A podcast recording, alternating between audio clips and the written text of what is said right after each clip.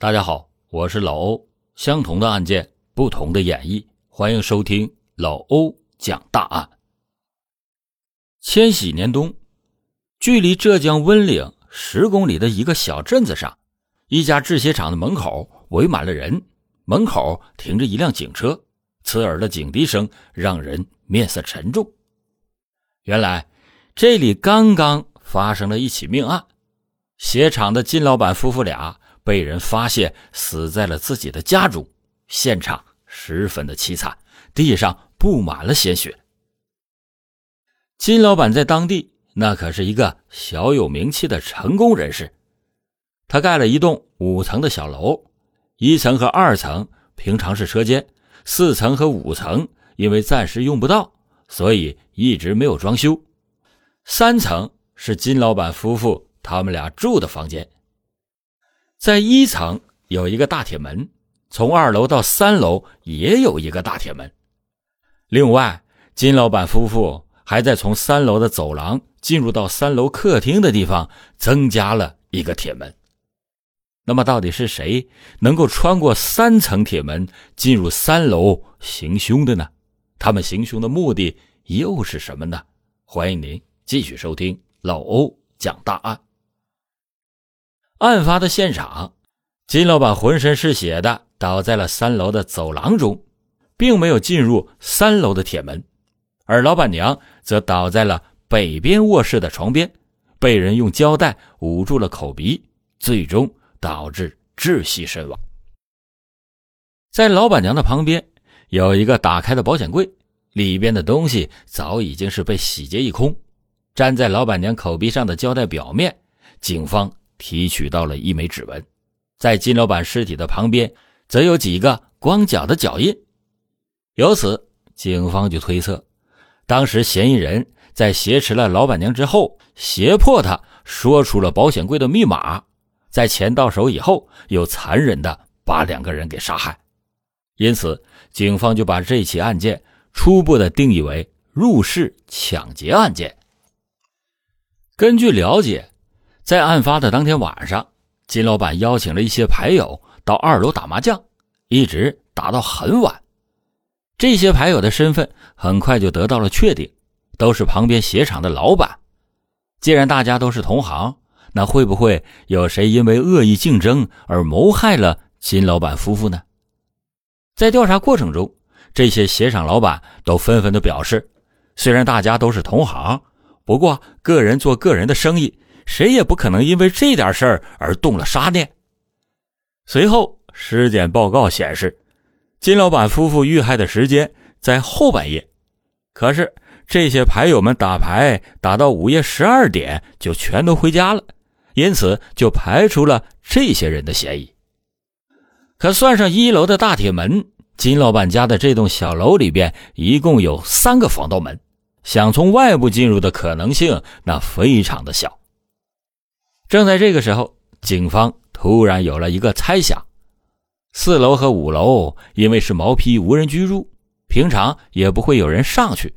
那会不会是嫌疑人提前在四楼和五楼进行了潜伏，等到夜深人静的时候才出来行凶呢？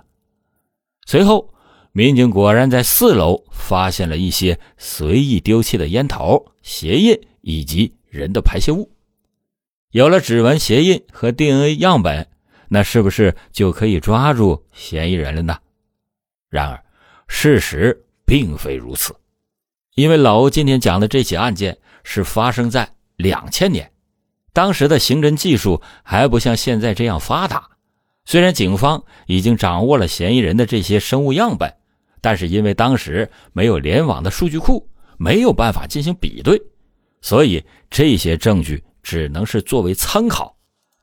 简单的来说，只有当警方确定了嫌疑人的身份，提取到嫌疑人的生物样本以后，和在现场发现的生物样本进行比对，如果完全吻合，就能确定嫌疑人是不是警方要找的人。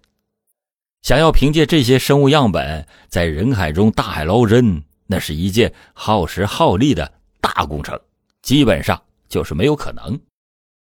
警方在对金老板生前生活和交际圈进行调查的时候，发现他们遇害的日子恰好在工厂发工资的那几天。那时候的工资卡还没有普及，更没有手机支付和转账，人们更习惯使用现金。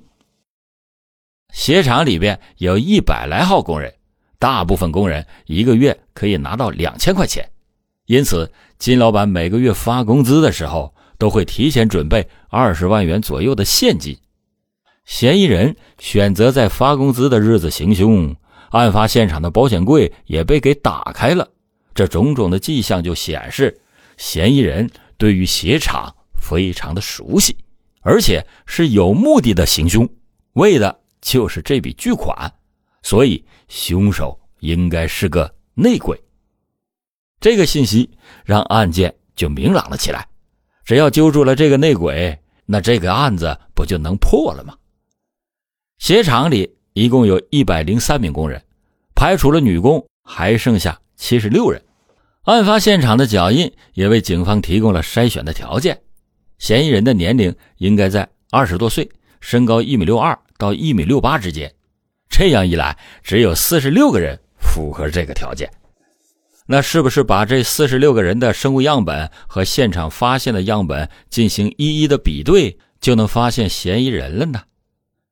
让所有人没有想到的是，经过筛查之后发现。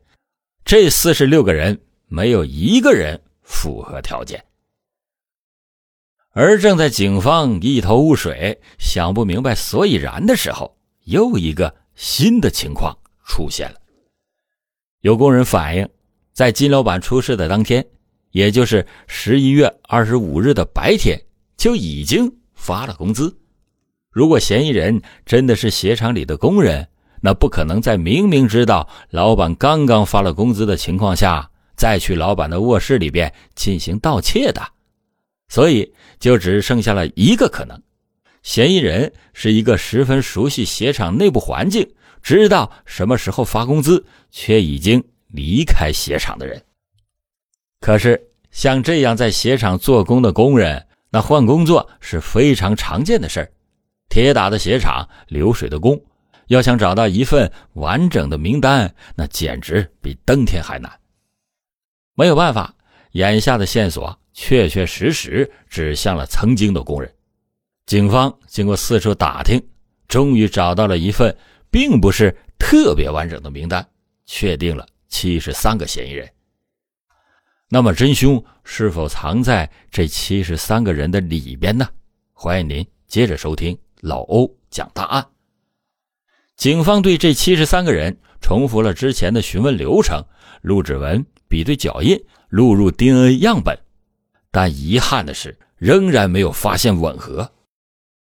难道这个嫌疑人还能凭空消失了吗？因为金老板夫妇遇害，镇子里的人关注度非常的高，这也就给警方带来了巨大的压力。不过，更让大家觉得此案必须侦破的关键原因，是在见了金老板夫妇的唯一孩子金瑞之后。其实他孩子金瑞是侥幸逃过一劫的。金老板夫妇俩十分疼爱儿子，无论是吃的用的都要用最好的，就连孩子上学都要把孩子送到附近最好的学校。但是因为两口子生意很忙。没有时间照顾孩子，所以夫妻两个人就特意的给孩子选了一个寄宿学校，希望孩子能够被照顾的更好一些。二十五号那天是金瑞回家的日子，但是因为爸爸妈妈临时有事，所以金瑞就提前回到了学校，不然的话他也会倒在嫌疑人的刀下，这一场惨案也就会变成了灭门惨案。可是办案的民警也知道，金瑞虽然侥幸活了下来，但是心却已经死了。得知到父母遇害的事情之后，金瑞整个人仿佛就像变了一样，变得不爱说话了，成绩也是一落千丈。有时候上学还偷偷的跑到父母的坟前，抱着父母的墓碑嚎啕大哭。金瑞经常是一个人发呆，愣愣的看着天花板。任家里的亲戚谁喊他吃饭，他都不回答，只是把自己给封闭起来。金瑞的样子就深深的触动了侦查员的内心，无论如何都要把真凶缉拿归案。在没有数据库和其他线索的情况下，警方在最后只能是采取一个最笨的办法，那就是人工对比指纹数据。咱们在看电视剧或者是一些法制节目中可以发现，在现场采集到生物样本以后，直接输到电脑的数据库，系统就会自动的比对，快的话只需要几秒钟就能够实现。实际上，在当年。咱们的刑侦手段完全还没有这么先进，想要进行比对指纹，那完全就得要靠肉眼。通过对比指纹上的重要节点，确定两枚指纹是否一致，就算是最专业的人员，平均下来也需要十五分钟才能完成一对指纹的比对工作。所以这个办法真的是没有办法的办法，而且更为难的是，当时。要想联合其他的公安局联合办案，比对这些指纹，还要通过邮寄的方式，所以效率非常的低，还十分的消耗人力物力。可是为了给金家人一个交代，让金老板夫妇全下安息，更让金瑞能够慢慢的走出阴影，办案的刑警们就决定试一试，哪怕是再困难。可是对比工作远比想象中还要复杂。这一转眼，十三年的时间就过去了，仍然是没有传来好消息。不过，此时发生了一件事，让这起案件突然就有了新的转机。二零一三年，全国各省公安机关的 DNA 数据比对数据库已经实现了联网，指纹数据的甄别和比对也进入了一键化时代。温岭公安局。把当年这起案件中提取到的 DNA 数据上传到了全国的数据库，期待着希望的降临。这一步大的跨越，就意味着未来的某一天，嫌疑人甚至只是因为一次抽血就可能被发现身份，而让真凶落网。果不其然，二零一四年夏天，负责 DNA 数据库的警察就给温岭公安局打来了一个电话，传来了一个好消息。有一个现在在江西丰城的人，DNA 和幺幺二五的嫌疑人数据给比对上了。温岭警方听到了这个消息以后，顾不得迟疑，立即的赶往了嫌疑人所在的丰城煤矿，找到了一个叫严向前的矿工。在见到警察的那一瞬间，严向前没有任何的反抗，反而长长的舒了一口气，说：“哎，认命了，这一天。”还是来了。据燕向前说，自从杀了金老板夫妇俩之后，为了让心情舒服一点，他就拼命的工作，就连生病了也是挂上点滴就赶紧的下矿工作。在这些矿工的眼里，燕向前那可以说是像劳模一样，别人一个月顶多上工二十六天，因为工作量太大了，二十多岁的年轻小伙那都扛不住。可是。这个严向前愣是一天也都不休息，仿佛就不知道疲倦一样，一门心思的全都扑在了工作上。可是又有谁知道，他这不是不想休息，而是不敢休息。每每不工作的日子，他都会想起行凶抢劫的那天夜晚，想起金老板倒在血泊中的样子。那么，这个严向前又是怎么？被发现的呢？原来，燕向前想通过拼命劳动来麻痹神经，让自己暂时忘记那段记忆。但是在领导们看来，他却是一个勤奋上进的好员工。因此，在二零一三年，领导考虑他年龄已经大了一些，就让他去当爆破工。不仅工作更加轻松一些，薪水也会更高一些。燕向前。得知到这些消息的时候，一点儿也开心不起来，因为他当时就隐隐约约的觉得，或许命运正有别的暗示。果然，领导通知他去体检，因为爆破工属于特殊工种，必须要体检以后才能上岗。严向前惴惴不安的来到医院，当他听到体检需要抽血的时候，手就开始不停的抖，觉得要出事儿。他怎么也没有想到，自己刚刚体检完，还没有正式的成为爆破工，警察就来到了自己的面前。交代完了所有的一切之后，燕向前整个人长长的舒了一口气，仿佛放下了心中的一大块巨石。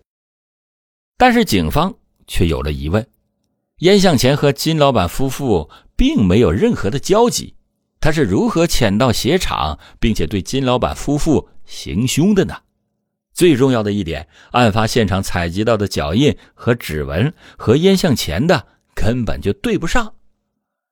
在警方的询问之下，燕向前交代了一个同伙的名字——冯欧阳。在听到这个名字的一瞬间，警方就觉得非常的熟悉。突然间，他们就想到这个名字出现在嫌疑人排查的花名册中，也就是那一百一十九个人中的其中一个。那么，既然如此，为什么冯欧阳在当年会躲过警方的搜查呢？这个疑问或许只有等冯欧阳落网了之后才能解释了。那么，这个冯欧阳现在在哪儿呢？经过信息调查，警方发现冯欧阳竟然还在温岭的本地，而且就住在案发现场还不到十公里的地方。警方很快的就逮捕了冯欧阳，他也没有做任何的反抗，就交代了当年的所有犯罪事实。冯欧阳说：“啊，其实当年警察找到他的时候，他的心里边就咯噔一下。”觉得肯定完了，但是没有想到，到了警察局之后，录了指纹和脚印之后，警察竟然也没有说什么，就让自己走了。后来他觉得可能真的没事了，也就安心的生活下来了。这明明冯欧阳就是行凶的嫌疑人，可是为什么当时办案的民警就没有发现呢？为了解开心中的疑问。警方再次的对冯欧阳的指纹和脚印进行了比对，结果发现仍然是比对不上，这可就奇怪了，为什么会比对不上呢？此时大家突然就想到，会不会还有另外一个人呢？果然，在对两名嫌疑人进行再次审问之后，第三个人走进了警方的视线。这个人名叫杨云鹏。在江西丰城的一个镇子上卖菜，当温岭警方亮明身份之后，杨云鹏也没有任何的反抗，直接跟着警察就走了。后来经过数据比对，现场发现的指纹和脚印都是杨云鹏所留下的。至此，这起惨案的三名真凶全部落网。那么，在两千年冬天的那天晚上，究竟？发生了什么呢？欢迎您接着收听老欧讲大案。两千年的冬天，几个花钱大手大脚的年轻人聚在了一起。冯欧阳对燕向前、杨云鹏说：“自己以前在一家鞋厂上过工，老板很有钱，关键是能够准时的发工资，要不然咱们就去抢。”就这样，冯欧阳根据记忆中金老板发工资的日子。提前就潜伏在了四楼，等待着夜幕的降临。结果那天晚上，等到了三楼之后，才发现三楼的走廊里边又加装了一个大铁门。没办法，几个人只好等着金老板夫妇回来。不大一会儿，楼道里就传来了金太太上楼的声音。三个人合伙就把金太太给制服了，逼迫她说出了保险柜的密码。结果打开一看。发现里边根本就没有什么钱了，一问金太太，这才知道工资已经发的差不多了。三个人觉得冒了这么大的风险，竟然只抢到这么一点钱，有点得不偿失。可是就在这个时候，房门外又传来了金老板上楼的声音。因为害怕被金老板认出来，杨云鹏只好是下了杀手。就这样，悲剧发生了。这场跨越十几年的追捕，等到嫌疑人真正落网的时候，却从他们的脸上看不到一丝丝的戾气。一个是矿里有名的劳模，一个是十里八村都知道的老好人一个是敦厚的菜贩子，谁都没有办法把这三个人和杀人犯联系在一起。而其实导致他们三个发生变化的原因，不仅仅是时间，而是因为家庭。他们三个人都已经成婚十几年，他们都各自有了自己的家庭，尤其是有了孩子之后，经常的会想到被他们杀害了父母的金瑞，当时也是一个孩子。当年惨案发生的时候，他也不过是一个十六岁的孩子而已，他又该如何的面对呢？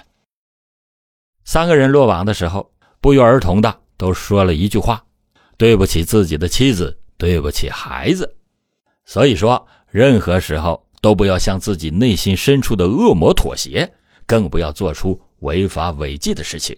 毕竟天道昭昭，因果循环，善恶有报。好了，感谢您今天收听老欧讲大案。老欧讲大案，警示迷途者，唤醒梦中人。